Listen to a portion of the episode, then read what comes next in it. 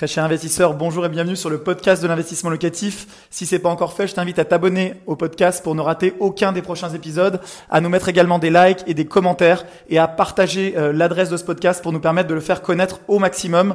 Place à l'épisode du jour, c'est parti. Alors aujourd'hui, je vais répondre à la question que j'ai eue de manière récurrente de la part de plusieurs étudiants qui suivent nos vidéos et je vous remercie. Euh, je m'adresse à des gens qui ne sont pas par définition euh, clients aujourd'hui de la société parce que, on va le voir, ça va être compliqué d'investir avec nous quand tu es étudiant. Mais néanmoins, je suis très heureux de te donner de la valeur sur ce sujet-là parce que c'est un sujet qui me tient à cœur.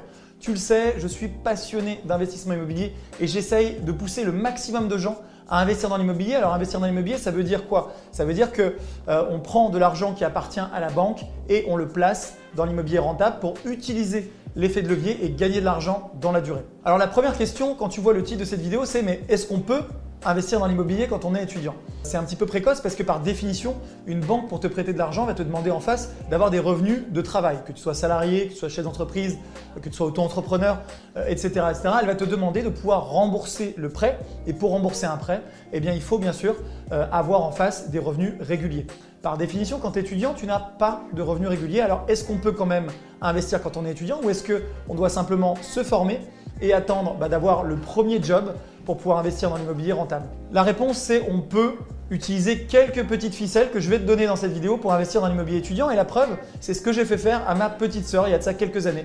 Ma petite sœur était étudiante et je me suis dit, elle est certes étudiante, mais elle étudie dans le social, elle va pas forcément gagner beaucoup d'argent euh, dans sa carrière et j'ai voulu la mettre à l'abri et donc lui faire bénéficier eh bien, de ce que je sais faire le mieux, trouver des biens rentables, monter des projets et donc encaisser de l'argent pour rembourser euh, la banque, éventuellement avoir un cash flow, ça dépend euh, bien sûr les lieux d'investissement. Et donc elle a fait un prêt étudiant, elle a emprunté à l'époque 50 000 euros, elle a eu un petit apport également de mes parents, hein, il faut le dire, elle n'est pas partie de zéro, d'environ 15 000 euros. Et avec cette somme-là, à la fois l'argent euh, du prêt étudiant et son apport, elle a acheté, enfin je lui ai fait acheter pour être plus précis, une studette à Paris, dans le 18e, dans un super secteur à la marque. Et donc, cette studette est louée depuis cette date. Alors là, tu te dis, mais comment est-ce qu'elle a fait pour prendre un prêt étudiant et l'investir dans l'immobilier? Est-ce que c'est la marche normale?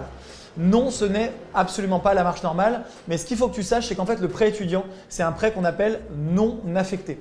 Un prêt non affecté, c'est-à-dire que la banque va te prêter parce que tu es étudiant et que tu as des coûts de la vie en étant étudiant, mais elle ne va pas contrôler, tu ne vas pas avoir d'engagement légal d'utiliser cet argent spécifiquement pour payer tes études. C'est pour ça euh, qu'elle bah, a pu emprunter alors que ses études étaient des études publiques, qu'elle travaillait en plus à côté avec un petit boulot, et donc elle a pu utiliser l'effet de levier du crédit étudiant en empruntant une somme pour l'investir dans l'immobilier rentable. Alors maintenant, est-ce que je te conseille de faire ça? Eh bien, ça dépend parce que les durées de remboursement pour les prêts étudiants sont beaucoup plus courtes que pour les prêts immobiliers. C'est l'équivalent d'un prêt conso. Tu peux avoir des différés de 2 à 4 ans de différé, donc c'est-à-dire ne rien rembourser pendant 4 ans et ensuite rembourser sur des échéances qui peuvent être plutôt courtes. En général, je crois que c'est 6 à 10 ans maximum sur un prêt étudiant. Ça va bien sûr dépendre des banques. Donc voilà, donc c'est des durées qui sont courtes. Qui dit durée courte dit mensualité plus élevée. Et donc, il faudrait bien, bien que tu calcules et que tu puisses éventuellement bien stocker euh, ce qu'a fait ma petite sœur, la trésorerie pendant les années où tu rembourses pas du tout. Surtout pas flamber cet argent-là que tu as gagné avec tes loyers. Et stocker donc euh, de manière pérenne et de manière en bon père de famille, comme on dit en finance, de stocker ces économies-là issues des loyers de manière à pouvoir faire face aux échéances de remboursement qui vont arriver après, au bout de 4 ans. Donc ça veut dire avoir un vrai mindset d'investisseur et être également prudent.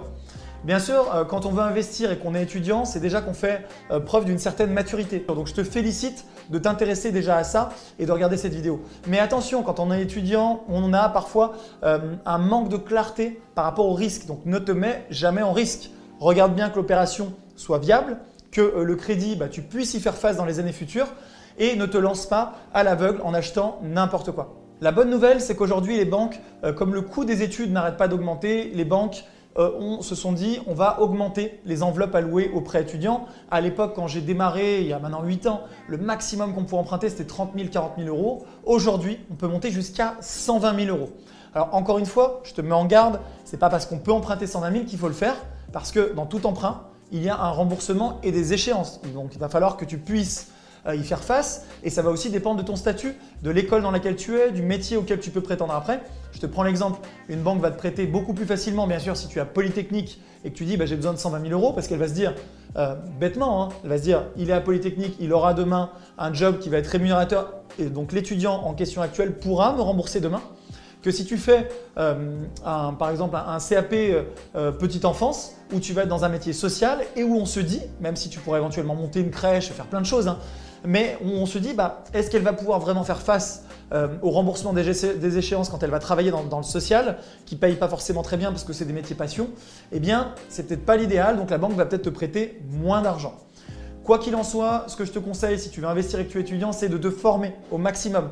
Ne pars pas s'il te plaît billet en tête, fais-toi conseiller, éventuellement euh, échange avec tes parents, peut-être qu'ils pourront également t'aider, t'accompagner dans le projet, t'apporter euh, de la maturité, et c'est important. Ou peut-être même que tu pourras faire un projet avec eux. Si tu t'intéresses à l'investissement immobilier, tu peux peut-être leur dire j'ai vu des vidéos, je me suis renseigné, j'ai bossé les sujets, voici le régime le plus intéressant parce que, parce que voilà.